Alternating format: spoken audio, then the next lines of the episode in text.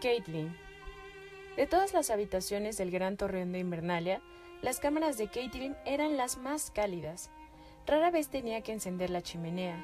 El castillo se alzaba sobre manantiales naturales de agua termal, y las aguas hirvientes recorrían el interior de los muros como la sangre del cuerpo de un hombre. Espantaban el frío de las alas de piedra y llenaban los invernaderos interiores de una calidad húmeda que impedía que la tierra se congelara. En una docena de patios, los pozos abiertos humeaban día y noche. En verano nadie prestaba atención al tema. En invierno suponía la diferencia entre la vida y la muerte. El cuarto de baño de Caitlin estaba siempre caliente y lleno de vapor, y las paredes eran cálidas. Aquel ambiente le recordaba aguas dulces, a los días, a la sol con Lisa y Edmund. Pero Ned nunca había soportado el calor. Los Stark estaban hechos para el frío, le decía. Ella siempre se reía y le replicaba que en ese caso había elegido el peor lugar para edificar el castillo. De manera que cuando terminaron, Ned se dio media vuelta y se bajó de la cama como ya había hecho mil veces. Atravesó la habitación, descorrió los pesados cortinajes y fue abriendo de una en una las ventanas altas y estrechas para que la cámara se llenara con aire de la noche. El viento le azotó el cuerpo desnudo cuando se asomó a la oscuridad con las manos vacías. Caitlin se subió los pies hasta la barbilla y lo miró. Le parecía más menudo, más vulnerable, como el joven con el que se había casado en el CEP de Aguas Dulces hacía quince largos años. Sentía las ingles dolidas, el sexo había sido apasionado y apremiante. Era un dolor grato. Notaba la semilla de su esposo en su interior y rezó para que diera fruto. Ya habían pasado tres años desde que naciera Ricón. No era demasiado vieja y aún podía darle otro hijo. Le diré que no, decidió Ned mientras se volvía hacia ella. La preocupación se reflejaba en sus ojos. Tenía una sombra de duda en la voz. No puedes, dijo Caitlin mientras se incorporaba en la cama. No puedes y no debes. Mi deber está aquí, en el norte. No quiero ser la mano de Robert. No lo va a entender. Ahora es rey, y los reyes no son como los otros hombres. Si te niegas a hacer lo que te pide, querrás saber por qué, y tarde o temprano empezará a pensar que estás en su contra. ¿No comprendes que eso nos pondría en peligro a todos?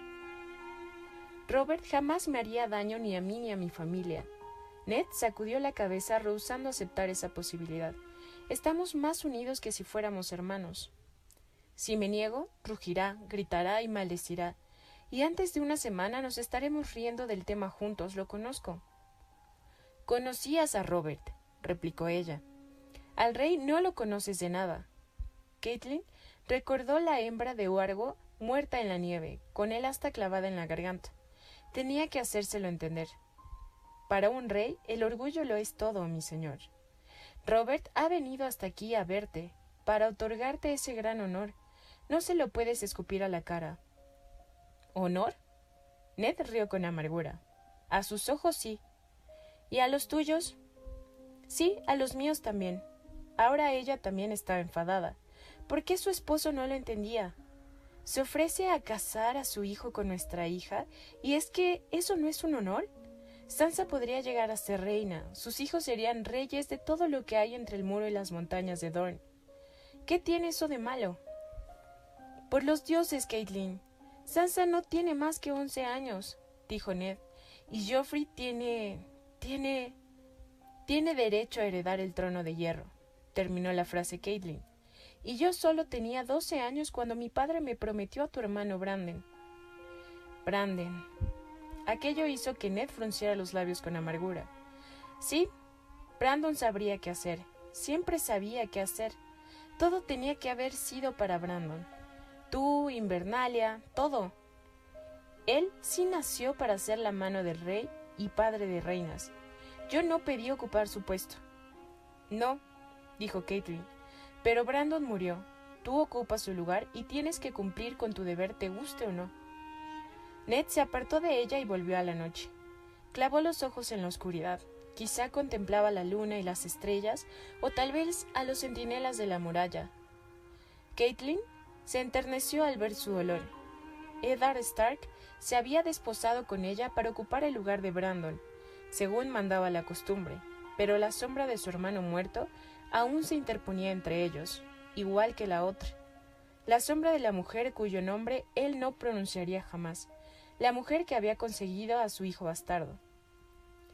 Estaba a punto de acudir cuando sonó estrepitoso e inesperado un golpe en la puerta.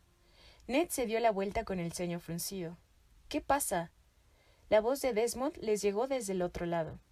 Mi señor, está aquí el maestre Lewin. Ruega que lo recibáis. Dice que es urgente. ¿Le has dicho que había dado orden de que no me molestara? Sí, mi señor, pero ha insistido. Muy bien, hazlo pasar. Ned se acercó al guardarropa y se puso una gruesa túnica. Caitlin advirtió de pronto que hacía mucho frío, se sentó en la cama y se volvió a cubrir hasta la barbilla con las pieles. Sería mejor que cerraras las ventanas, sugirió. Ned asintió con gesto ausente.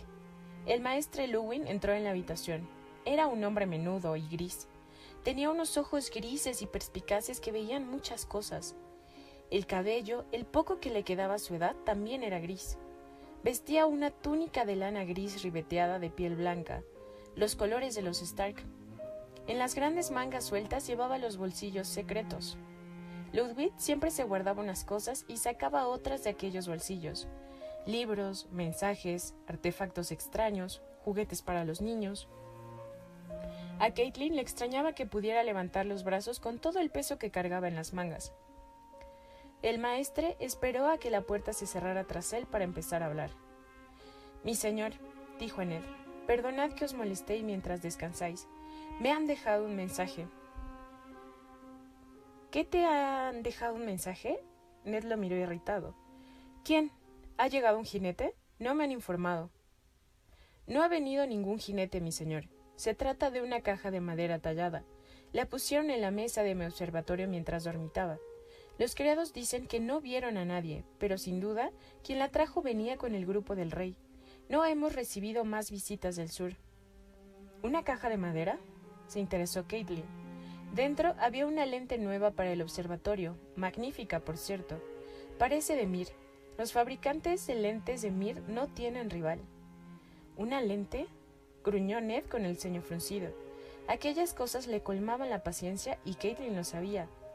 ¿Y eso qué tiene que ver conmigo? Lo mismo me pregunté yo, dije el maestro Ludwig. Obviamente aquello no era solo lo que parecía. Una lente es un instrumento para ayudarnos a ver. Caitlin se estremeció pese a las gruesas pieles. Cierto, mi señora. Rozó con los dedos el collar de su orden, que llevaba bajo la túnica. Era una cadena pesada muy ajustada al cuello, cada eslabón forjado con un metal diferente. ¿Y qué querrán que veamos con mayor claridad? Caitlin volvió a sentir en las entrañas los aguijonazos del miedo. También eso me lo pregunté. El maestre Lewin se sacó un rollo de papel de la manga. El verdadero mensaje estaba en un fondo falso que encontré al desmontar la caja de la lente. Pero no es para mí. Bien, dámelo. Ned tendió la mano. Lo siento, mi señor, dijo Ludwig sin moverse. El mensaje no es para vos tampoco. Pone que es privado para Lady Caitlin. ¿Puedo? Caitlin asintió. No se atrevía a hablar. El maestre puso el papel en la mesita junto a la cama. Estaba sellado con una gota de cera azul. Ludwig hizo una reverencia y se volvió para retirarse. Quédate, le ordenó Ned. El tono de su voz era serio. Miró a Caitlin. ¿Qué pasa, mi señora? Estás temblando. Tengo miedo, admitió. Cogió la carta con manos vacilantes. Las pieles se deslizaron y dejaron al descubierto su desnudez sin que a ella le importara. La cera azul mostraba el sello de la casa Arryn, la luna y el halcón. Es Elisa. Caitlin miró a su esposo. No nos va a gustar lo que diga. Ese mensaje está lleno de dolor. Ned, lo presiento. Ábrelo. Ned tenía el ceño fruncido y el rostro cargado de preocupación. Caitlin rompió el sello, recorrió las líneas con la mirada.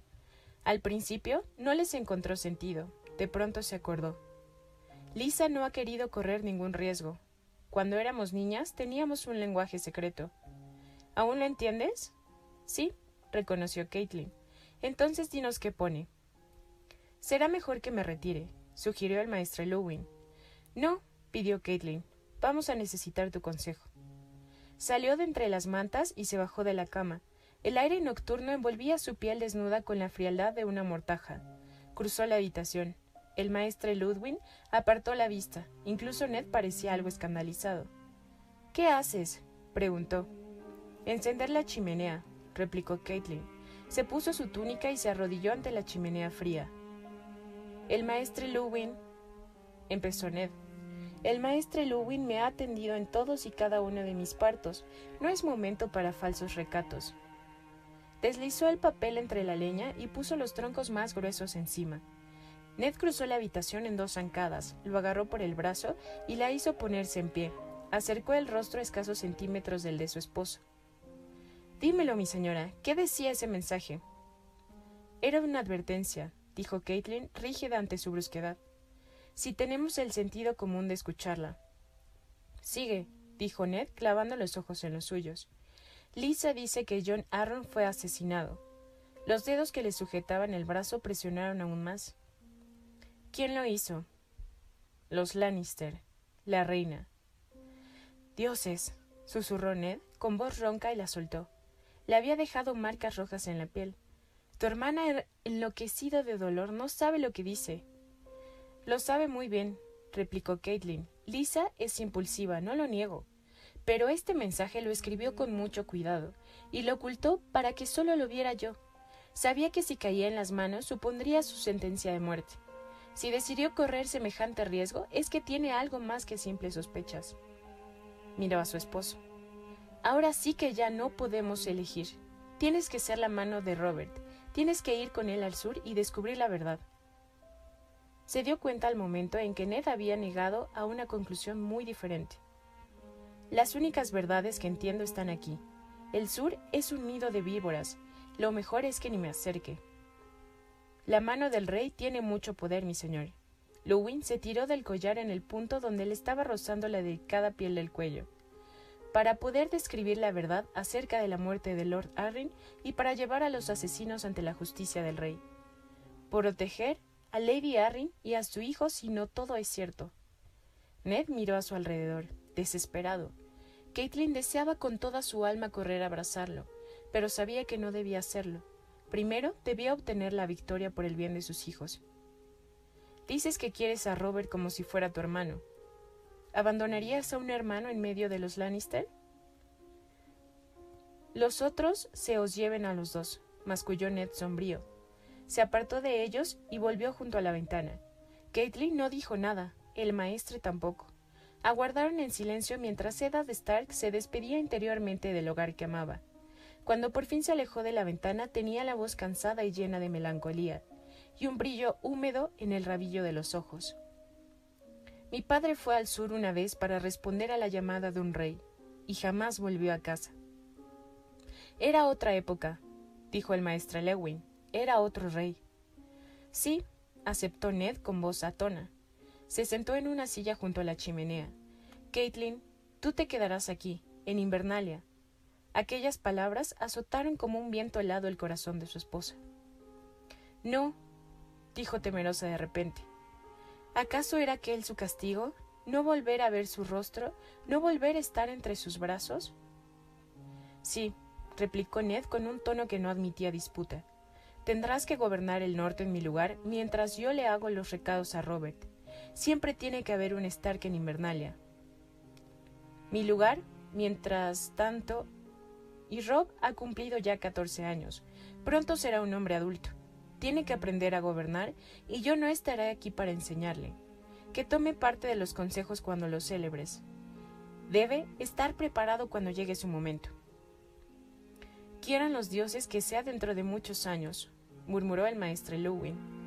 Confío en ti como si fueras de mi propia sangre, maestre Lewin. Quiero que aconsejes a mi esposa en todo, en lo importante y en lo trivial. Enseña a mi hijo lo que necesita saber. Se acercará el invierno. El maestre Lewin asintió con gesto grave. Se hizo el silencio hasta que Caitlin reunió el valor suficiente para plantear la pregunta cuya respuesta más temía. ¿Y los demás niños? Ned se levantó, la abrazó y le alzó la barbilla para mirarla a los ojos. Ricón es muy pequeño, dijo con voz dulce. Se quedará con Rob y contigo. Los demás vendrán conmigo. No lo soportaré, dijo Caitlin temblorosa. Tendrás que soportarlo. Sansa tiene que casarse con Joffrey. Ahora está claro.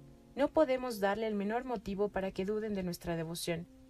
Y ya sabiendo la hora que Aira aprenderá las costumbres de una corte rusueña. Dentro de pocos años ella también estará en edad de casarse. Sansa brillaría con su luz propia en la corte, se dijo Caitlin para sus adentros, y bien sabían los dioses que a Aira le hacía falta arruinarse un poco. De mala gana las dejó partir en su corazón, pero a Bran no, a Bran imposible. Sí, dijo, pero por favor, Ned, por el amor que me profesas, deja que Bran se quede aquí, en Invernalia. No tiene más que siete años. Yo tenía ocho cuando mi padre me envió como pupilo al nido de águilas, respondió Ned. Sir Roderick me ha contado que Rob y el príncipe Joffrey no simpatizan. Eso no es bueno. Bram puede tender un puente entre ellos. Es un niño dulce. Con la risa fácil se hace querer. Que crezca con los pequeños príncipes, que se haga amigo de ellos igual que Robert, y yo nos hice amigos, así que nuestra casa estará a salvo. Tenía razón. Caitlin no sabía pero eso no lo hacía menos doloroso. Los iba a perder a los cuatro, a Ned, a las dos niñas y a su querido Bran. Solo le quedaría Rob y el pequeño Ricón. Ya sentía el peso de la soledad. Invernalia era un lugar tan, tan vasto. Pero que no se acerque a los muros, dijo con valor. Ya sabes cuánto le gusta trepar a Bran. Gracias, mi señora, susurró Ned, secándole a besos las lágrimas de los ojos antes de que se derramaran. Es muy duro, lo sé. ¿Qué pasa con John Nieve, mi señor? Preguntó el maestro Lewin. Caitlin se puso tensa al oír aquel nombre. Ned percibió su rabia y se apartó de ella. Muchos hombres tenían bastardos. Caitlin no había sabido toda su vida.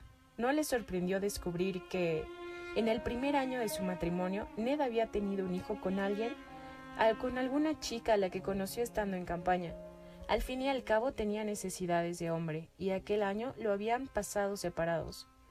Ned guerreaba en el sur mientras ella permanecía a salvo en el castillo de su familia, en aguas dulces. Pensaba más en Rob, el bebé que mamaba de su pecho, que en aquel marido al que apenas conocía. Si entre batalla y batalla encontraba alguna diversión, mejor que mejor. Y si su semilla daba fruto, debía ocuparse del niño. Era lo que se esperaba de él. Pero hizo más que eso. Los Stark no se parecían a los demás hombres. Ned se llevó al bastardo a casa con él y lo llamó hijo ante todo el norte. Cuando las guerras terminaron por fin y Caitlin se trasladó a Invernalia, John y su ama de cría ya estaban instalados allí. Aquello le dolió. Ned no hablaba de la madre del niño, no decía ni una palabra de ella, pero en el castillo no había secretos y Caitlin oía a las doncellas contar las historias que a ellas les habían relatado los soldados de su esposo. Hablaban en susurros de ser Arthur Dane, la espada del amanecer, el más mortífero de los siete caballeros de la Guardia Real de Aerys, y como el joven, señor de Invernalia, lo había matado en combate singular, y contaban cómo luego Ned llevó la espada a Sir Arthur, a la hermosa hermana y joven del Este que lo aguardaba en un castillo llamado Campo Estrella, a orillas del mar del verano. Lady Ashara Dane, alta, rubia, con ojos hechiceros color violeta. Caitlin había tardado quince días en reunir valor suficiente, pero al fin, una noche en la cama, preguntó directamente a su esposo qué había de verdad en aquello. Fue la única vez en todos sus años de matrimonio en que Ned le dio miedo. No vuelvas a preguntarme nunca acerca de John, dijo con voz fría como el hielo. Es sangre de mi sangre, no tienes por qué saber más. Y ahora quiero que me digas dónde has oído ese nombre, mi señora. Ella le había jurado obediencia, se lo dijo, y desde aquel día los rumores habían cesado y el nombre de Ashara-Dane no se volvió a pronunciar entre los muros de Invernalia. Fuera quien fuera la madre de John, Ned debía de haberla amado con locura, porque nada de lo que Caitlin le dijera pudo convencerlo de que alejara de allí al muchacho. Era la única cosa que jamás perdonaría a su esposo. Había llegado a querer a Ned con todo su corazón, pero nunca había sentido cariño hacia John. Pero Ned habría soportado la existencia de una docena de bastardos, mientras no tuviera que verlos. Pero John era una presencia constante, y a medida que crecía se parecía más a Ned que ninguno de los hijos legítimos que ella le había dado. Aquello empeoraba aún más la situación. John no se puede quedar, dijo. Rob y él están muy unidos, señaló Ned. Había pensado. No se puede quedar aquí, lo interrumpió Caitlin. Es hijo tuyo, no mío. No lo quiero a mi lado. Sabía que estaba siendo dura, pero era lo que sentía, y Ned no haría ningún favor al chico dejándolo en Invernalia. Sabes que no me lo puedo llevar al sur conmigo, le dijo su marido con una mirada llena de angustia. En la corte no hay lugar para él, no admitirán a un chico con apellido de bastardo. Se burlarán, lo rechazarán. Por lo que se cuenta, replicó Caitlin, pladeando su corazón contra la súplica muda en los ojos de Ned. Tu amigo Robert también ha tenido una docena de bastardos. Pero ninguno ha entrado en la corte, exclamó él. Ya se ha cuidado bien de eso los Lannister. ¿Cómo puedes ser tan cruel, Caitlin? No es más que un niño. No. Estaba dormido por la ira. Habría dicho más cosas y peores, pero el maestre Lewin lo interrumpió. Hay otra solución, dijo con voz tranquila. Vuestro hermano Benjen vino a verme hace unos días. Quería hablarme de John. Por lo visto, el muchacho aspira a vestir al negro. ¿Quiere unirse a la guardia de la noche? Ned lo miró conmocionado. Caitlin no dijo nada. Que Ned meditara sobre la idea. En aquel momento, una intervención suya solo lo pondría en contra. Pero de buena gana habría besado al maestre. Era la solución perfecta. Benjamin Stark era un hermano juramentado. John sería como un hijo para él, el hijo que nunca tendría.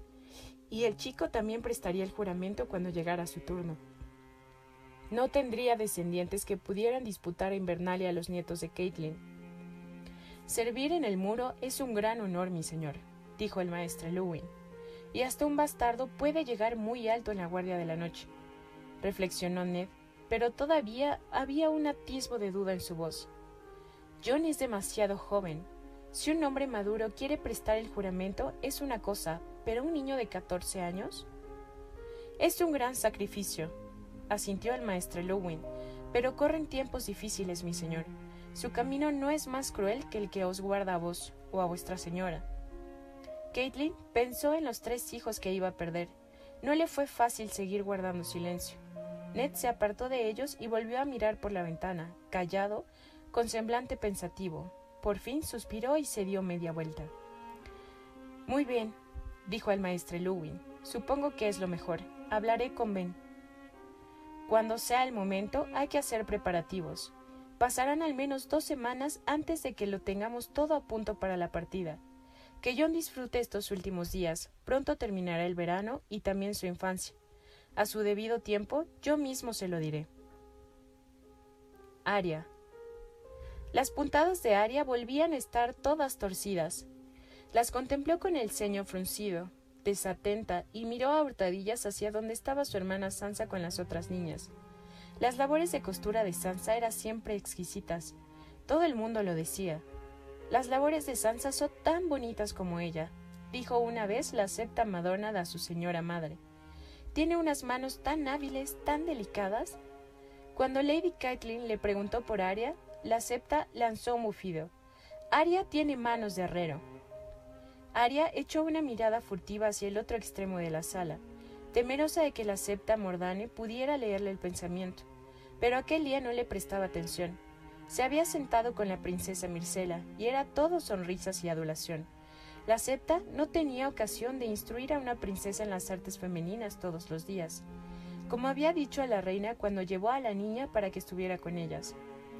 A Aria le pareció que las puntadas de Mircela también estaban algo torcidas, pero por la manera en que las alababa la septa Mordán, nadie lo habría imaginado. Examinó de nuevo su labor, buscando alguna manera de rescatarla, y al final suspiró y dejó la aguja. Miró a su hermana con gesto abatido. Sansa charlaba alegremente mientras cosía.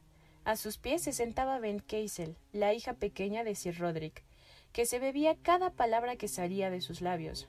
Jane Paul, a su lado, le susurraba algo al oído. ¿De qué estáis hablando? preguntó Aria de repente. Jane la miró sobresaltada. Luego dejó escapar una rusita. Sansa pareció avergonzada. Beth se sonrojó. Nadie le dio respuesta. Decídmelo, insistió Aria. Jane miró de reojo para asegurarse que la septa Mordán no las estaba escuchando. Mircela dijo algo en aquel momento y la septa estalló en carcajada igual que el resto de las señoras. Hablábamos del príncipe, dijo Sansa con voz suave como un beso. Aria sabía que a, qué príncipe se refería. A Joffrey, claro. El alto, el guapo. A Sansa le había tocado sentarse con él en el banquete. A Aria le correspondió el pequeño y gordito, naturalmente. A Joffrey le gustaba tu hermana, susurró Jane tan orgullosa como si fuera responsable de aquello. Era la hija del mayordomo de Invernalia y también la mejor amiga de Sansa. Le dijo que era muy hermosa. Se va a casar con ella, intervino la pequeña Beth soñadora. Y Sansa será la reina. Sansa tuvo la decencia de sonrojarse. Tenía una manera de sonrojarse muy bonita.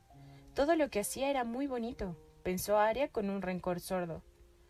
No te inventes cosas, Beth, reprendió cariñosamente Sansa a la pequeña al tiempo que le acariciaba el pelo. Volvió la vista hacia Aria. ¿A ti qué te parece el príncipe Joff, hermana? Es muy galante, ¿verdad? John dice que parece una niña, replicó Aria. Pobre John, dijo Sansa con un suspiro sin dejar de coser. Se pone celoso porque es un bastardo. Es nuestro hermano, replicó Aria en voz demasiado alta. Sus palabras se oyeron claramente en el silencio de la sala de la torre. La septa Mordán alzó la vista. Tenía el rostro huesudo, ojos perpicaces y una boca de labios finos que parecían hechos para fruncirse. Ahora estaban fruncidos. ¿De qué estáis hablando, niñas? Es nuestro medio hermano, la corrigió Sansa con tono suave y preciso.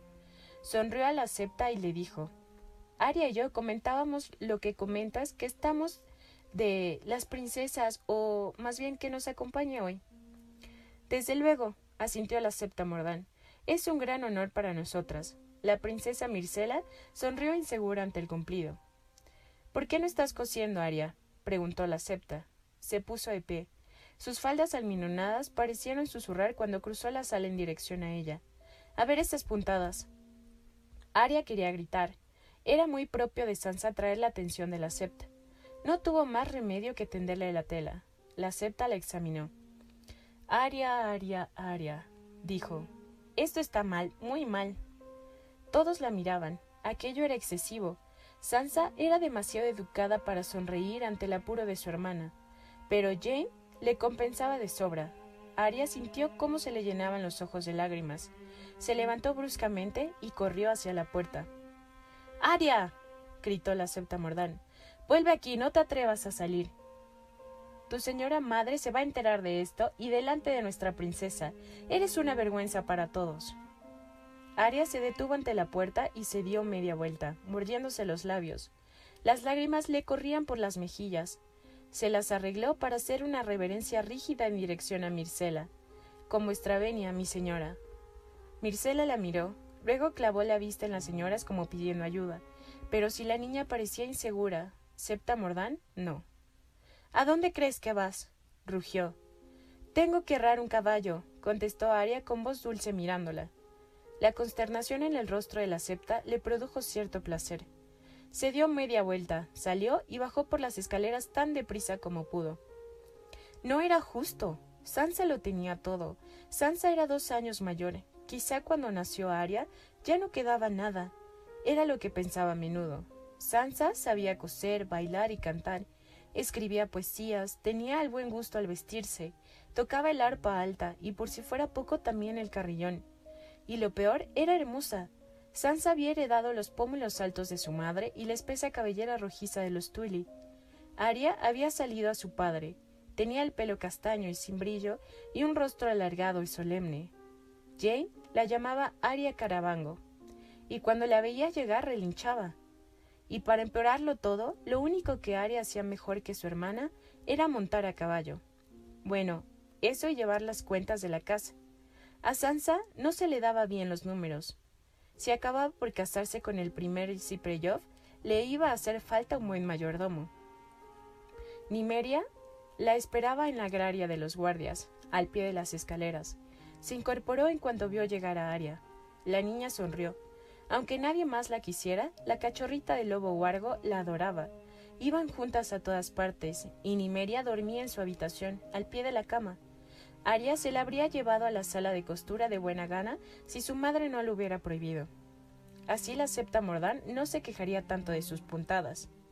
Nimeria le mordisqueó ansiosa la mano mientras la desataba.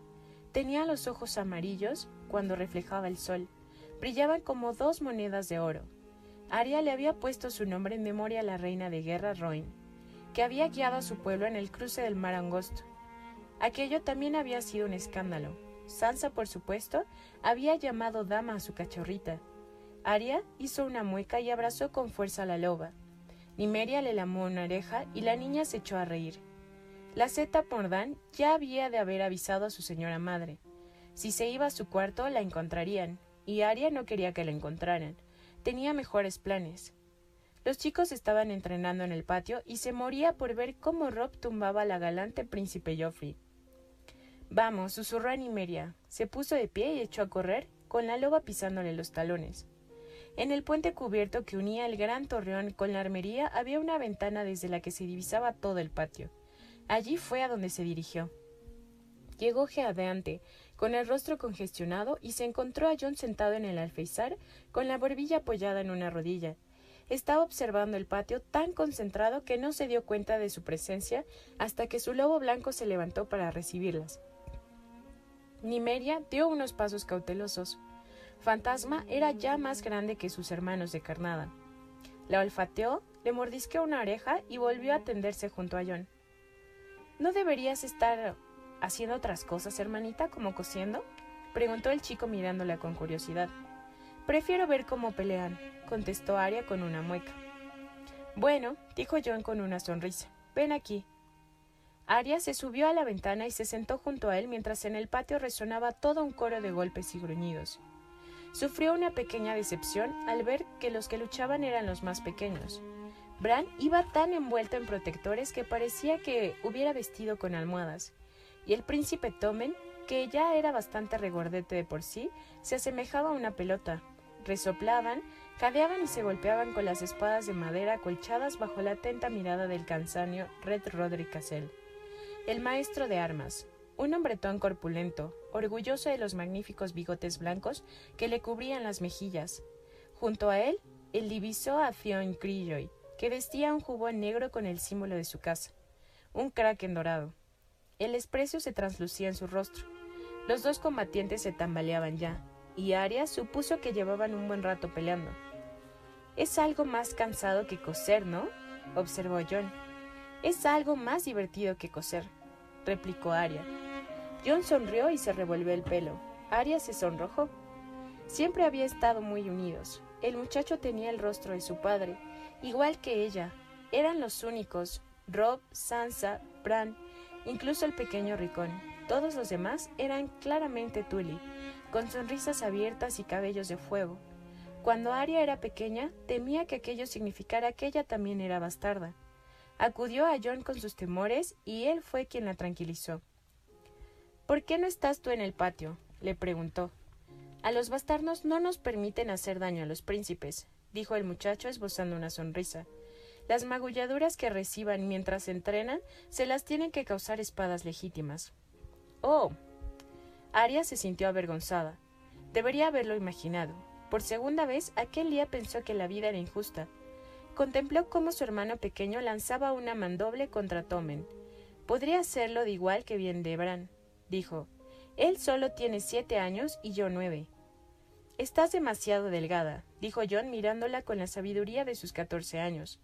Le cogió el brazo para palpar el músculo, suspiró y sacudió la cabeza. Ay, no creo que pudieras ni levantar una espada larga, hermanita. No digamos ya blandirla. Aria se sacudió la mano del brazo y lo miró airada.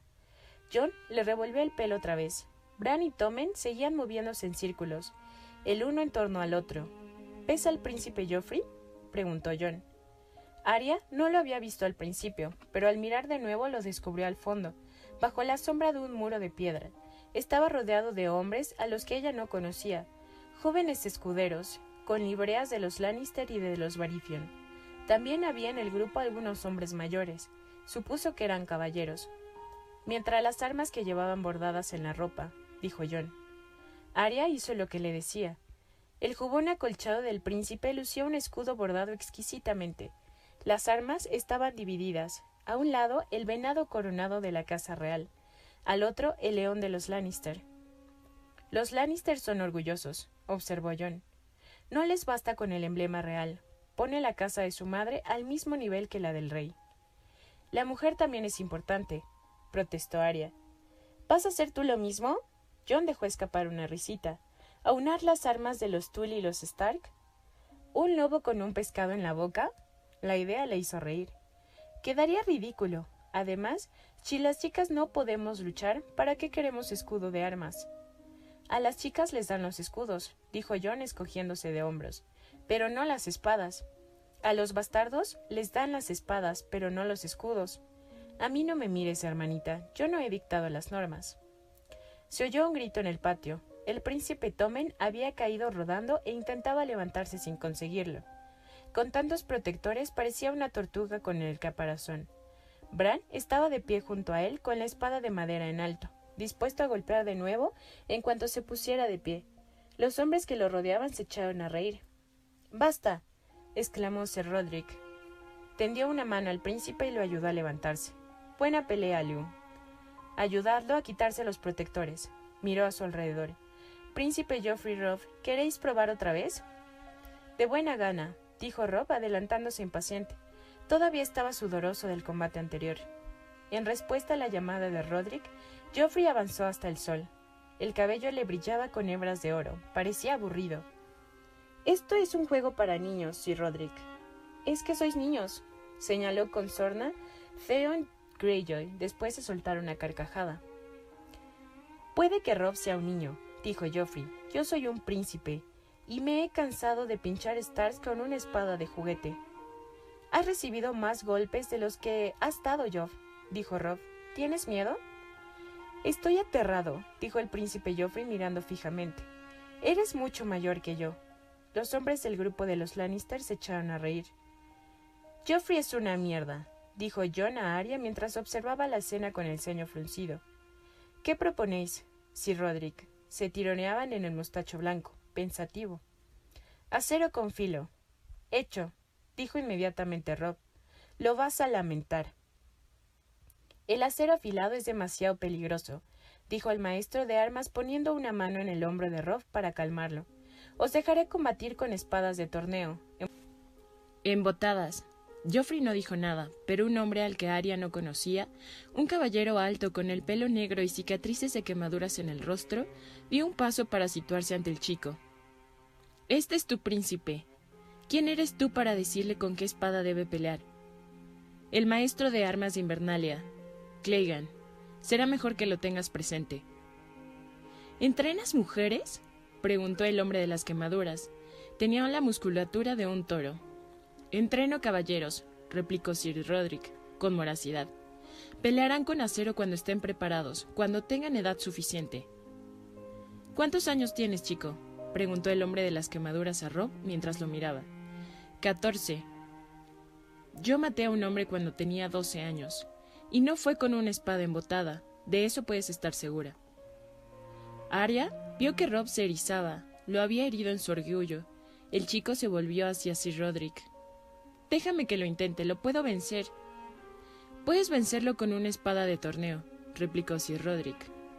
Vuelve a retarme cuando seas mayor, Stark, dijo Joffrey, encogiéndose de hombros. Mayor, ¿eh? No, viejo. Los hombres del grupo de los Lannister estallaron en carcajadas. Las maldiciones de Rob resonaron en todo el patio. Theon Greyjoy lo agarró por el brazo para que no se abalanzara contra el príncipe. Sir Roderick se retorció los bigotes consternado. Vamos, Tomen, dijo Joffrey a su hermano pequeño fingiendo un bostezo. Se ha acabado el recreo. Deja a los niños con sus chiquilladas. Aquello provocó más carcajadas en el grupo de los Lannister y más maldiciones de Rob. Sir Roderick estaba tan furioso que el rostro se le puso rojo como un tomate bajo los bigotes blancos. Theon tuvo que sujetar a Rob con la mano de hierro hasta que los príncipes y su cortejo estuvieron lejos a salvo. John los observó alejarse, y Arya observó a John. Tenía el rostro tan tranquilo como el estanque del bosque de los dioses. Por fin se bajó del alfeizar. El espectáculo ha terminado, dijo. Se inclinó para rascar a Fantasma entre las orejas. El lobo blanco se levantó y se restregó contra él. Más vale que vayas corriendo a tu habitación, hermanita. Seguro que la septa Mordán está al acecho. Cuanto más tiempo te escondas, más duro será el castigo. Te vas a pasar el invierno haciendo costura. Cuando llegue el deshielo en primavera, encontrarán tu cadáver con la aguja entre los dedos congelados. Odio coser, exclamó Aria con pasión. No le había hecho gracia el comentario. No es justo. No hay nada justo, dijo John. Le revolvió el pelo de nuevo y se alejó con fantasma. Nimeria echó a andar atrás ellos, pero se detuvo y retrocedió al ver que Aria no lo seguía. La niña de mala gana echó a andar en dirección contraria. Era peor de lo que había supuesto John. Cuando llegó a su cuarto la esperaba la septa Mordán, pero no estaba sola, estaba con su madre. Bran. La partida de caza se puso en marcha al amanecer, el rey que hubiera jabalí en el banquete de la noche. El príncipe Joffrey cabalgaba con su padre, así que Robb había recibido permiso para ir también con los cazadores. Junto a ellos iban su tío Benjen, Jory, Theon Greyjoy, Sir Roderick e incluso el extraño hermano pequeño de la reina. Al fin y al cabo era la última cacería. Al día siguiente por la mañana emprenderían el viaje hacia el sur. Bran había tenido que quedarse en Invernalia con John, las niñas y Rickon. Pero Rickon no era más que un bebé. Las niñas no eran más que niñas, y John y su lobo parecían haberse esfumado. Bran tampoco los buscó con demasiado interés. Tenía la sensación de que John estaba enfadado con él. Últimamente, John parecía enfadado con todo el mundo. El niño no entendía por qué. Sabía que su medio hermano iba a marcharse con el tío Ben al muro, para unirse a la Guardia de la Noche. Aquello era casi tan emocionante como ir al sur con el rey. Él que se tenía que quedar en Invernalia era Rob, no John. Llevaba días muñéndose de impaciencia. No veía la hora de iniciar el viaje. Iba a recorrer el camino real a caballo, no a lomos de un pony, sino de un caballo de verdad. Su padre sería la mano del rey. Vivirían en el castillo rojo del desembarco del rey, el castillo que habían construido los señores dragón. La vieja Tata decía que allí había fantasmas y mazmorras donde habían pasado cosas horribles y que los muros estaban adornados con cabezas de dragón. Solo con imaginarlo, a le daban escalofríos, pero no tenía miedo. ¿Por qué iba a tenerlo? Su padre estaría con él, y el rey y todos los caballeros del rey y sus espadas leales. Algún día, el mismo Bran sería caballero y pertenecería a la Guardia Real. La vieja Tata decía que los guardias eran las mejores espadas del reino. Solo eran siete, vestían armadura blanca y no tenían esposa ni hijos, vivían solo para servir al rey.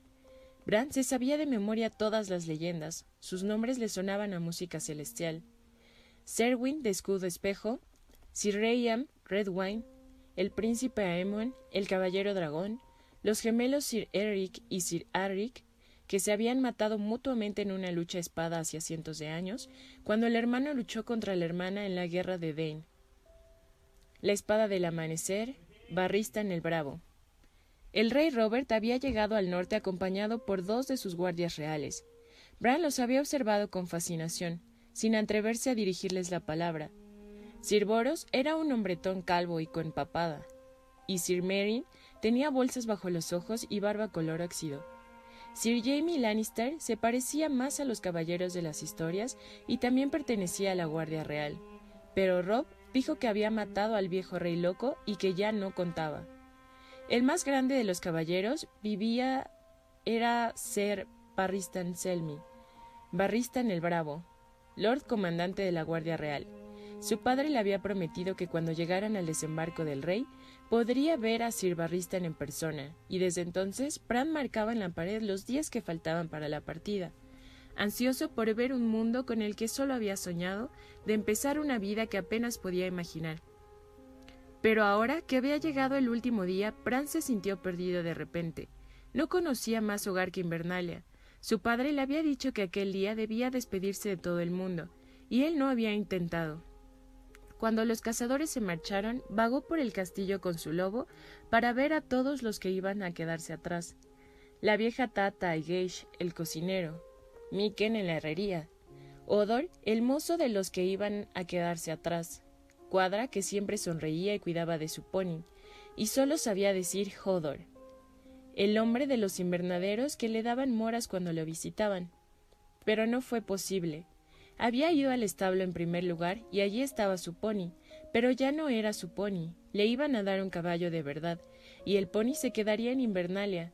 Y de pronto Bran tuvo ganas de sentarse en el suelo y llorar.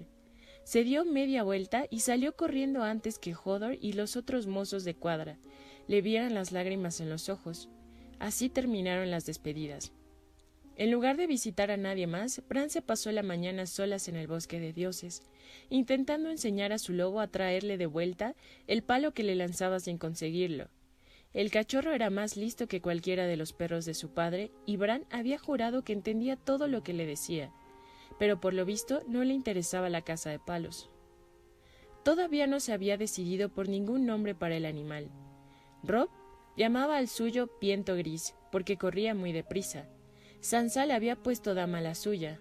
Aria la había bautizado con el nombre de una reina bruja de las leyendas, y el pequeño Ricón se llamaba Peludo, que en opinión de Bran era un nombre bien idiota para un huargo. El lobo de John, el blanco, se llamaba Fantasma. A Bran le hubiera gustado que ese nombre se le ocurriera a él, aunque su lobo no fuera blanco. Había probado cientos de nombres en las dos últimas semanas ninguno le acababa de gustar.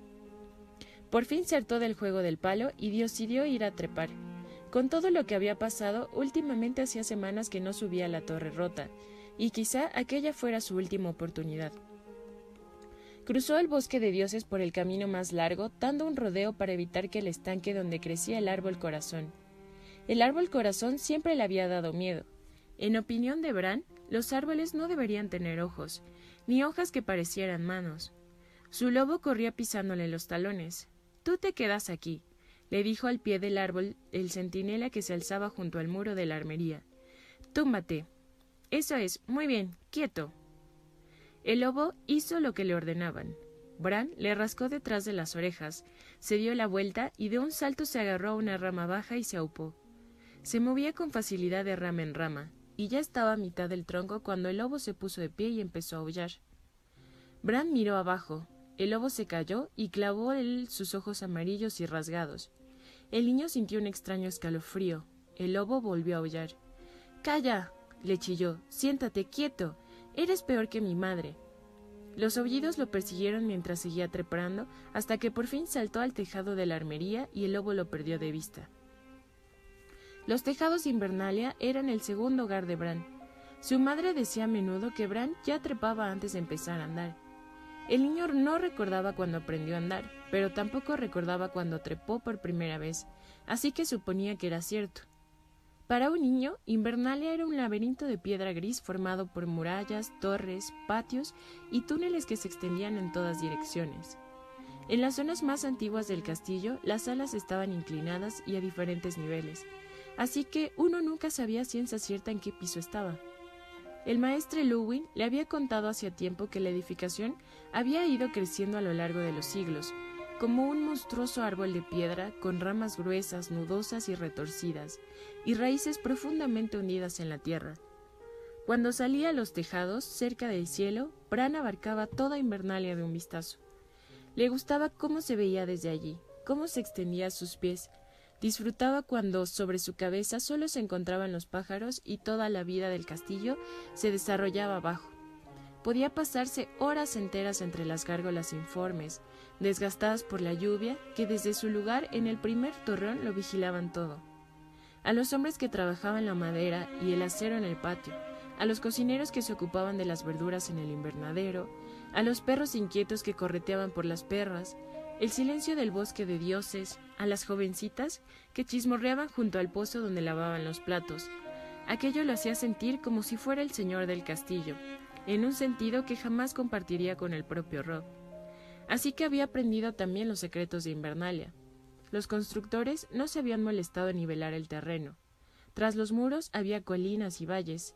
Había también un puente cubierto que iba del cuarto piso del campanario al segundo de la torre donde se criaban los cuervos. Bran lo sabía. También sabía que era posible penetrar en el muro interior por la puerta sur, subir tres pisos y circundar toda Invernalia por un angosto túnel en la piedra, para después salir al nivel del suelo por la puerta norte, donde una pared de cien metros se alzaba a la espalda. El chico estaba seguro de que ni siquiera el maestro Lewin sabía aquello. A su madre le aterraba pensar que algún día Bran se caería de un muro y se mataría. Él le decía que no, pero ella no le creía. Una vez consiguió que le prometiera que no volvería a trepar. El niño se las arregló para mantener su promesa durante quince largos días. En todo se sintió profundamente desgraciado, hasta que una noche salió por la ventana de su dormitorio mientras sus hermanos estaban sumidos en un profundo sueño. Al día siguiente, atormentado por el remordimiento, confesó su crimen. Lord Eddard le ordenó que fuera al bosque de dioses para purificarse. Puso a varios hombres de guardia para asegurarse que Bran pasaba la noche allí a solas reflexionando sobre su desobediencia. Lo encontraron durmiendo a pierna suelta entre las ramas más elevadas del centinela más alto del bosquecillo. Su padre se enfadó, pero no pudo contener una carcajada. No eres hijo mío, dijo a Bran cuando consiguieron bajarlo. Eres una ardilla. Pues bien, así sea. Si quieres trepar, trepa, pero que no te vea tu madre. Bran lo intentó de todo corazón, aunque en el fondo sabía que no la engañaba, y ella, ya que no conseguía que su padre se lo prohibiera, buscó la ayuda de otros. La vieja Tata contó a Bran la historia de un niño malo que trepó tan alto que lo alcanzó un rayo y los cuervos se acercaron a picotearle los ojos. Aquello no impresionó lo más mínimo al chico. En la cima de la torre rota, donde nadie aparta de él, subía jamás, había nidos de cuervos. Muchas veces se llenaba los bolsillos de maíz antes de trepar y los pájaros lo comían de su mano. Ninguno había mostrado nunca el menor interés en sacarle los ojos a picotazos. Más adelante, el maestro Lewin hizo un muñeco de arcilla. Lo visitó con la ropa de Bran y lo lanzó desde la cima del muro al patio para demostrarle qué le sucedería si se caía. Aquello había sido más divertido, pero Bran se limitó a mirar al maestre. Yo no soy de arcilla, le dijo. Además nunca me caigo. Después hubo una temporada en que los guardias lo perseguían cada vez que lo veían en los tejados e intentaban obligarlo a bajar. Eso fue lo mejor de todo. Era como jugar con sus hermanos, solo que Bran ganaba siempre. No había guardia capaz de trepar tan arriba como él, ni siquiera Jory. Además, casi siempre pasaba desapercibido. La gente nunca miraba hacia arriba, esa era otra de las cosas que le gustaban de trepar. Se sentía casi invisible. También le gustaba la sensación de auparse por una pared, piedra tras piedra, buscando las grietas entre ellas con los dedos de las manos y los pies. Siempre se quitaba las botas e iba descalzo cuando trepaba. Se sentía como si tuviera cuatro manos en vez de dos. Disfrutaba con aquel dolor profundo y dulce que le invadía después los músculos. Le gustaba el sabor que tenía el aire en la cima, dulce y fresco como un melocotón de invierno. Le gustaban también los pájaros, los cuervos de la torre rota, los diminutos gorriones que anidaban entre las grietas entre las piedras, el viejo búho que dormitaba en el desván polvoriento sobre la armería. Bran los conocía a todos, y más que nada en el muro, le gustaba estar en lugares a los que nadie más podía ir, y ver la mole gris y dispersa de Invernalia de una manera que ningún otro veía. Así todo el castillo era el escondite secreto de Bran. Su territorio favorito era la Torre Rota. En el pasado había sido una torre de vigilancia, la más alta Invernalia. Hacía mucho tiempo, cien años antes de que naciera su padre, cayó un rayo que la incendió. El tercio superior de la estructura se había derrumbado y caído en el interior, y la torre jamás se había reconstruido. De cuando en cuando su padre enviaba ratoneros a la base de la torre para acabar con los nidos que siempre encontraban entre el laberinto de cascotes y vigas chamuscadas y podridas. Pero ya nadie subía a la cima desgarrada de la estructura, a excepción de Bran y los cuervos. Conocía dos caminos para llegar allí. Se podía trepar por un lado de la propia torre, pero las piedras estaban sueltas y el mortero las había mantenido unidas, ya no era más que un recuerdo así que a Bran no le gustaba descargar todo su peso sobre ellas. El mejor camino partía del bosque de dioses. Había que trepar a las ramas más altas del centinela y cruzar sobre la armería y la sala de la guardia, saltando de tejado en tejado, descalzo para que los guardias no llenan las pisadas sobre ellos. Así que llegaba al lado menos visible del primer torreón, la sola más antigua del castillo, una fortaleza redonda y achatada que era más alta de lo que parecía a simple vista. Desde allí se podía ir directamente donde las gárgolas se asomaban para mirar a ciegas el espacio vacío y saltar de una a otra hasta rodear todo el lado norte. y entonces, si uno se estiraba mucho, mucho, se podía upar hasta el punto más cercano de la torre rota. Lo último era trepar por las piedras ennegrecidas hasta los nidos, poco más de tres metros, y allí los cuerpos se acercaban a ti porque si les habías llevado maíz. Bran iba pasando de gárgola en gárgola con la facilidad de la práctica. Cuando oyó las voces, se sobresaltó tanto que estuvo a punto de caerse. Nunca había visto a nadie en el primer torreón. No me gusta, decía una mujer. Debajo de Bran había una hilera de ventanas y la voz le llegaba desde la última de aquel lado. La mano tendrías que ser tú. No lo quieran los dioses, replicó la voz indiferente de un hombre. No es el tipo de honor que deseo, implica demasiado trabajo. Bran se quedó donde estaba, colgado de una gárgola, escuchando. De pronto le daba miedo seguir adelante. Si se daba impulso para balancearse hasta el siguiente asidero, podían verle los pies. ¿No te das cuenta del peligro que corremos? insistió la mujer. Robert quiere a ese hombre como si fuera su hermano. Robert no traga a sus hermanos, y la verdad es que lo comprendo. Stannis le provocaría una indigestión a cualquiera. Déjate de tonterías. Stannis y Renly son una cosa, y Eddard Stark es otra muy diferente. Robert escuchará la opinión de Stark. Malditos sean los dos. Debí insistir en que te nombraran a ti, pero estaba segura de que Stark le diría que no. Aún hemos tenido suerte, dijo el hombre. El rey podría haber elegido a uno de sus hermanos, o peor todavía, a Meñique. Los dioses nos ayuden. Prefiero enemigos honorables que no sean ambiciosos. Me costará menos dormir por las noches. Bran comprendió que estaban hablando de su padre. Tenía que oír qué decían. Unos pocos metros más, pero podrían verlo por la ventana. Tendremos que vigilarlo de cerca, dijo la mujer. Prefiero vigilarte a ti, replicó el hombre. Parecía aburrido. Ven aquí. Lord Eddard jamás había mostrado el menor interés por nada que sucediera al sur del cuello dijo la mujer, jamás. Planea algo contra nosotros, te lo digo yo, si no, ¿por qué iba a abandonar sus tierras? Por mil razones, por deber, por honor, porque quiere ver un hombre entre grandes lenguas en el libro de la historia, o por escapar de su esposa, o por ambas cosas a la vez. A lo mejor quiere estar en un sitio cálido por una vez en la vida. Su esposa es la hermana de Lady Arryn, y me extraña que Lisa no estuviera aquí para darnos la bienvenida con sus acusaciones. Bram miró abajo. Había una cornisa muy estrecha bajo la ventana. Apenas tenía unos centímetros de anchura. Trató de descender hacia ella. Estaba muy lejos, no llegaría. Te preocupas demasiado. Lady Arryn no es más que una estúpida miedosa. Esa estúpida miedosa compartía el hecho de John Arryn. Si supiera algo a ciencia cierta, habría hablado con Robert antes de huir del desembarco del rey. ¿Tú crees? Robert ya había accedido a poner en custodia como pupilo ese enfermizo hijo suyo en Roca Casterly. No, ni en sueños. Sabía que el crío sería rehén de su silencio. Ahora que está salvo en su nido de águilas, puede que se sienta más valiente. Madres. La palabra en labios del hombre tenía el tono de una blasfemia. Eso de partir os afecta a la cabeza. Estáis todas locas. Soltó una carcajada. Fue un sonido amargo. Deja que Lady Arryn sea tan valiente como guste. Da igual que sepa o crea saber. No tiene ninguna prueba. Hizo una pausa breve. ¿Verdad? ¿Crees que el rey le exigirá pruebas? replicó la mujer. Ya te lo he dicho. No me ama. ¿Y qué tiene la culpa de eso, querida hermana? Bran estudió la cornisa. Podía soltarse y dejarse caer. Era demasiado estrecha para aterrizar sobre ella, pero si lograba aferrarse mientras caía y darse impulso hacia arriba. Pero claro, aquello quizá hiciera ruido y trajera a las dos personas a la ventana. El chico no sabía bien qué estaba oyendo, pero estaba seguro de que a ellos no les gustaría que se enterase.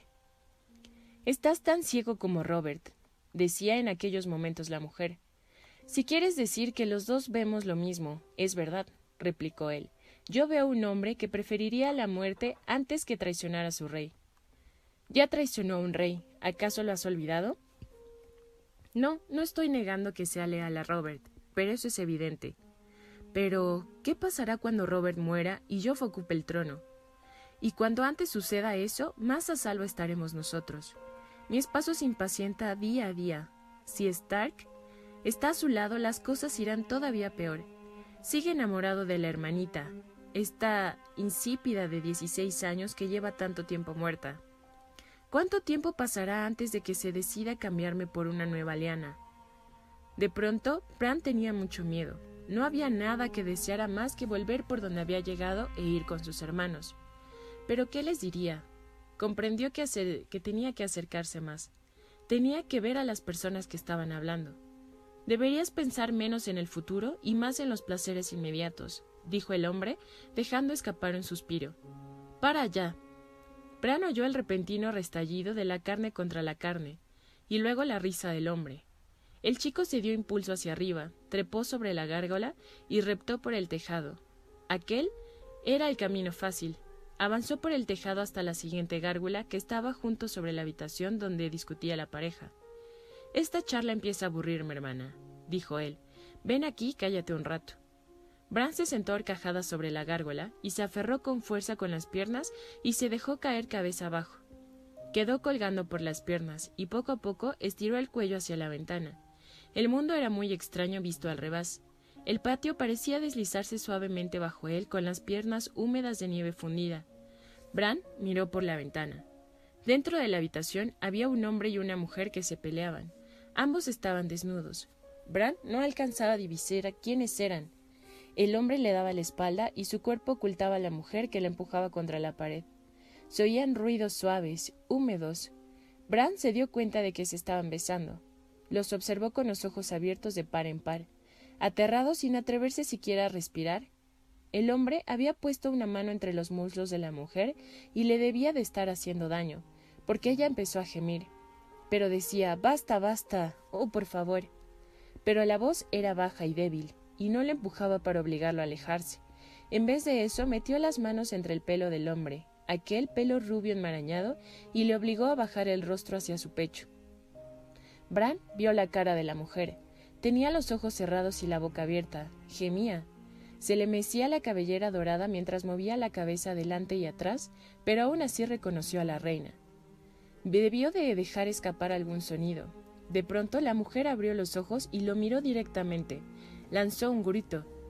Todo sucedió de repente. La mujer apartó a un lado al hombre de un empujón mientras gritaba y señalaba enloquecida. Bran intentó uparse de nuevo a la gárgula. Iba demasiado deprisa. Rozó inútilmente la piedra suave con la mano y en medio del pánico se le deslizaron las piernas y cayó. Hubo un instante de vértigo, una sacudida entremecedora cuando la ventana pasó junto a él. Estiró una mano, se agarró a la cornisa, se resbaló, estiró la otra y consiguió aferrarse. Quedó colgando contra la pared del edificio. El impacto lo había dejado sin aliento. Bran se quedó suspendido de un brazo jadeante. En la ventana sobre él aparecieron dos rostros. La reina, y ahora Bran reconocía también al hombre que estaba a su lado. Se le parecía tanto como si fuera su imagen espectacular. Nos ha visto, dijo la mujer con voz chillona. Eso parece, asintió el hombre. Los dedos de Bran empezaron a resbalar. Se aferró a la cornisa con la otra mano. Hincó las uñas en la piedra. El hombre le tendió el brazo. Dame la mano, dijo. Te vas a caer. Bran se aferró al brazo con todas sus fuerzas. El hombre lo hizo hasta la cornisa. ¿Qué haces? le gritó la mujer. El hombre no hizo caso. Era muy fuerte. Subió a Bran hasta el alféizar de la ventana. ¿Cuántos años tienes, chico? Siete, dijo Bran temblando de alivio. Sus dedos habían dejado marcas profundas en el antebrazo del hombre. Se soltó mansamente. ¿Qué cosas hago por amor? dijo con desprecio el hombre mirando a la mujer. Dio un empujón a Bran. Bran, gritando, se precipitó al vacío. No había nada a lo que agarrarse. El patio ascendió a su encuentro. A lo lejos, un lobo empezó a aullar. Los cuervos volaban en círculo en torno a la torre rota, esperando su maíz. Therion. En algún punto del gran laberinto de piedra que era Invernalia, un lobo aullaba. El sonido ondeaba en el castillo como una bandera de luto. Tyrion Lannister alzó la vista de los libros y se estremeció. Aunque la biblioteca era cálida y acogedora, el aullido de un lobo tenía una cualidad que arrancaba al hombre de su lugar y su tiempo, y lo abandonaba de un bosque oscuro de la mente, corriendo desnudo ante la manada. El lobo aulló de nuevo, y cerró el pesado libro con cubiertas de cuero que había estado leyendo. un tratado de hacía un siglo acerca del cambio de las estaciones, escrito por un maestre que llevaba mucho tiempo muerto. Ocultó un bostezo con el dorso de la mano, la lamparilla parpadeaba, estaba a punto de quedarse sin aceite y la luz del amanecer empezaba a filtrarse por las altas ventanas. Se había pasado la noche leyendo, pero no era ninguna novedad. Tyrion Lannister no era de los que necesitaban mucho de sueño. Al bajarse del banco se dio cuenta de que tenía las piernas rígidas y doloridas. Se las masajeó para activar la circulación y cogió hacia la mesa sobre la que el Septon roncaba suavemente con la cabeza apoyada en el libro abierto ante él. Tyrion leyó el título, una biografía del gran maestre Aelthrum. Aquello lo explicaba todo. Chael llamó con suavidad. El joven alzó la cabeza bruscamente y parpadeó confuso. Llevaba una cadena de plata en el cuello, de la que colgaba el cristal de su orden. Voy a ver qué desayuno. Encárgate de volver a poner los libros en los estantes. Ten cuidado con los pergaminos valirianos. Están muy secos. El Máquinas de Guerra de Armidon es un poco común. Tienes el único ejemplar completo que he visto en mi vida. Jail, todavía medio dormido, lo miró con asombro. Tyrion le repitió las instrucciones pacientemente. Dio una palmadita en el hombro al Septon y lo dejó dedicadamente a que hacer sus quehaceres. Una vez fuera, Tyrion inspiró una bocanada del fresco aire matutino e inició el laborioso descenso por los empinados peldaños de la escalera de piedra que se enroscaba por el exterior de la torre de la biblioteca. Iba muy despacio. Los peldaños eran altos y estrechos, mientras que él tenía las piernas cortas y torcidas. El sol naciente aún no había despejado las sombras de los muros de Invernalia, pero los hombres ya estaban trabajando en el patio. Le llegó la voz áspera del Sander Clayen. Lo que le está costando morir a ese crío, ya se podría dar más prisa. Tyrion miró abajo y vio al perro de pie junto a Joffrey, rodeando a ambos con un enjambre de escuderos. Por lo menos se muere sin hacer ruido, dijo el príncipe. El que arma escándalo es el lobo, pero esta noche casi no he podido dormir. Cleyen proyectaba una sombra alargada sobre la tierra dura mientras su escudero le ponía el yelmo. Si lo deseas, puedo silenciar esa bestia, dijo a través del visor abierto. El escudero le puso la espada larga en la mano. Cleyen la sopesó y la probó blandiéndola en el aire frío de la mañana. A su espalda, el patio resonaba con el estrépito del acero contra el acero. Enviaré un perro para matar a otro perro, exclamó el príncipe. Parecía divertirle enormemente la idea. Son una auténtica plaga en Invernalia. Los Stark no lo notarán si les falta uno. Lamento no estar de acuerdo, sobrino, dijo Tyrion después de saltar del último peldaño al patio. Los Stark saben contar hasta seis, a diferencia de algunos príncipes que conozco. Joffrey tuvo la decencia de sonrojarse. Una vez que surge de la nada, dijo Sandor, escudriñó por la abertura del yelmo, mirando a un lado y al otro. Espíritus del aire, sin duda. El príncipe se echó a reír, como siempre que sus guardaespaldas se embarcaban en aquella payasada. Tyrion ya estaba acostumbrado. Aquí abajo. Vaya, si es el diminuto Lord Tyrion, dijo el hombretón tras bajar la vista hacia el suelo y fingir que advertía en aquel momento su presencia. Perdonadme, no os había visto. Hoy no estoy de humor para aguantar tu insolencia. Tyrion se volvió hacia su sobrino. Geoffrey, ya deberías haber visitado al Lord Eddard y a su esposa, para presentarles tus respetos a las dolorosas circunstancias que atraviesan. ¿De qué les van a servir mis respetos? Joffrey era petulante como solo puede serlo un príncipe niño. De nada, replicó Tyrion, pero es lo que debes hacer. Tu ausencia ha sido muy comentada. El hijo de los Stark no me importa lo más mínimo, dijo Joffrey, y no soporto los lloriqueos de las mujeres. Tyrion Lannister alzó el brazo y abofeteó a su sobrino con fuerza. La mejilla del chico se puso roja. Una palabra más y te doy otra. Se lo voy a contar a mi madre, exclamó Joffrey. Tyrion lo abofeteó de nuevo. Las dos mejillas se pusieron del mismo color. Cuéntaselo a tu madre, dijo Tyrion. Pero antes, ve a ver a Lord y a Lady Stark. Arrodíllate ante ellos, diles lo triste que es todo esto, que estás a su servicio para cualquier cosa que puedas hacer por ellos o por su familia en este momento de dolor, y que los tienes siempre presente en tus oraciones. ¿Entendido? ¿Entendido? El chico parecía a punto de echarse a llorar, pero se las arregló para sentir débilmente. Se dio media vuelta y salió corriendo por el patio con la mano en la mejilla. Tyrion lo observó alejarse a toda velocidad. El príncipe recordará lo que habéis hecho, diminuto señor, le advirtió el perro. El yelmo convertía su risa en retumba cavernosa. Eso espero, replicó Tyrion Lannister. Y si se olvida, su perrito se lo recordará, ¿verdad? Miró a su alrededor. ¿Sabes dónde está mi hermano? Desayunando con la reina. Ah, dijo Tyrion. Dedicó un saludo atónico a Clegans y se alejó silbando, a toda la velocidad que le permitían sus piernas atrofiadas. Sentía compasión por el primer caballero que pusiera a prueba la paciencia del perro aquel día. Tenía muy mal genio. El desayuno que servían en la sala matutina de la casa de invitados era frío y triste. Jamie estaba sentado a la mesa con Cersei y los niños, y todos hablaban en voz baja. ¿Todavía no se ha levantado Robert? preguntó Tyrion mientras tomaba asiento sin esperar a que lo invitaran. El rey no se ha acostado, dijo su hermana. Lo miraba con la misma expresión de leve disgusto que le había dedicado desde el día en que nació. Está con Lord Eddard. Se ha tomado muy a pecho su dolor.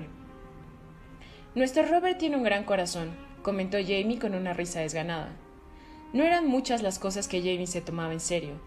Tyrion, que conocía a su hermano, lo sabía y se lo perdonaba. Durante los largos y terribles años de su infancia, el único que alguna vez le había mostrado cierto afecto y respeto había sido Jamie, y por ello Tyrion estaba dispuesto a perdonarle casi cualquier cosa. Un cráneo se aproxima a la mesa.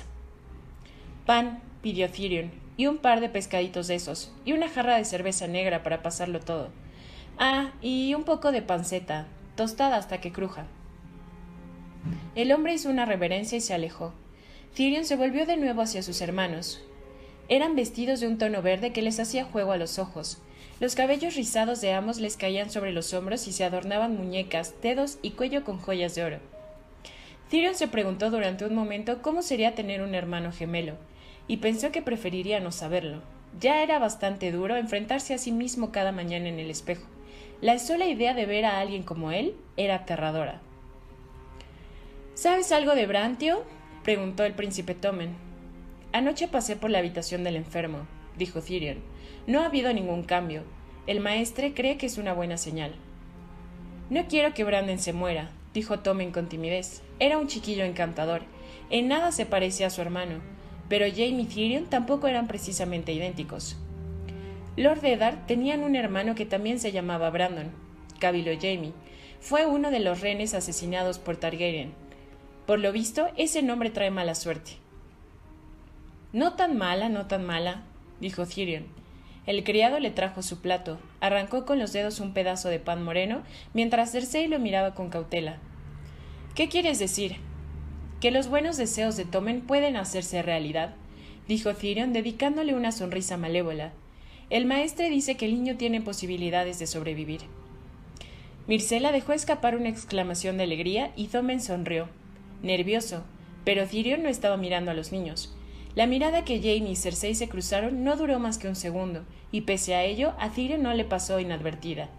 Luego su hermana clavó la vista en la mesa. No es ninguna bendición, los dioses del norte son crueles al permitir que el niño padezca un dolor tan intenso durante tanto tiempo. ¿Qué dijo exactamente el maestre? quiso saber Jamie. La panceta crujía al morderla. Tyrion la masticó un instante pensativo. Cree que si el niño fuera a morir, ya habría muerto, dijo finalmente. Han pasado cuatro días sin novedad. ¿Se va a poner bueno Brantio? preguntó la pequeña Mircela. Tenía toda la belleza de su madre y su corazón muy diferente. Tiene la espalda rota pequeña, dijo Tyrion. Al caer se rompió también las piernas. Lo mantienen vivo a base de miel y agua. De lo contrario habría muerto de hambre. Si despierta tal vez pueda comer alimentos sólidos, pero nunca volverá a caminar. Si despierta, dijo Cersei. ¿Es probable? Solo los dioses lo saben, respondió Tyrion. El maestre albergaba esperanzas. Mordió otro trozo de pan. A ratos juraría que el lobo mantiene al chico con vida, ese animal pasa el día y la noche al pie de su ventana, sin dejar de aullar. A veces lo echan de ahí, pero siempre vuelve. El maestro me comentó una vez que cerraron la ventana para evitar el ruido, y Bran pareció debilitarse. En cuanto la abrieron, el corazón volvió a latirle con fuerza. Esos animales tienen algo antinatural, dijo la reina estremeciéndose. Son peligrosos. No toleraré que los traigan al sur con nosotros. Pues te va a costar impedirlo, dijo Jamie. Siguen a las niñas allí donde van. Entonces, dijo Thirion atacando el pescado. ¿Vais a partir pronto? Siempre será más tarde de lo que me gustaría, replicó Cersei. De pronto frunció el ceño. ¿Cómo que si vamos a partir? ¿Y tú? Dioses, no me digas que vas a quedarte aquí. Benjen Stark vuelve a la guardia de la noche, con el hijo bastardo de su hermano, dijo Thirion después de encogerse los hombros. Tengo intenciones de ir con ellos para ver ese muro del que tanto hemos oído hablar. Mi querido hermano, espero que no estés pensando vestir el negro, dijo Jamie con una sonrisa. ¿Cómo? ¿Hacer yo voto de celibato? Thirion se echó a reír. Las putas se morirían del disgusto desde Dorn a Roca Casterly. No, lo único que quiero es subirme al muro y mear por el borde del muro. Los niños no tienen por qué escuchar esas groserías. Cersei se levantó bruscamente. Tomen, Mircela, vamos. Salió de la estancia seguida por su séquito y los chiquillos. Jamie Lannister clavó los ojos fríos, verdes en su hermano, pensativo. Stark se negará a marcharse a Invernalia mientras su hijo esté a las puertas de la muerte, dijo. Hará lo que Robert le ordene, replicó Tyrion, y Robert le ordenará que emprendamos el viaje. De todos modos, Lord Eddard no puede hacer nada por el niño. Podría poner fin a su sufrimiento, dijo Jamie. Si se tratara de mi hijo, yo lo haría. Es lo más misericordioso. Mi querido hermano, te recomiendo que no lo sugieras a Lord Eddard, dijo Tyrion no se lo tomaría nada bien. Ese niño, si sobrevive, será un lisiado. Peor que un lisiado. Un ser grotesco. Prefiero mil veces una muerte limpia. Manifiesto mi más profundo desacuerdo. En nombre de todos los seres grotescos del mundo, dijo Thirion encogiéndose de hombros, gesto que acentuó su deformidad. La muerte es tan definitiva, mientras que la vida está llena de posibilidades. Eres un gnomo perverso. Jamie sonrió. Desde luego, admitió Thirion. Espero que el chico recupere el conocimiento. Me interesaría muchísimo oír lo que tenga que contar. Thirion, mi querido hermano, dijo Jamie con voz tensa. La sonrisa se le había agriado como la leche. Hay veces en que me pregunto de qué parte de quién estás. Thirion tenía la boca llena de pan y pescado. Bebió un trago de cerveza negra para pasarlo todo y dedicó a Jamie una sonrisa feroz. Pero Jamie, mi querido hermano, dijo, me ofendes. Ya sabes cuánto amo a mi familia.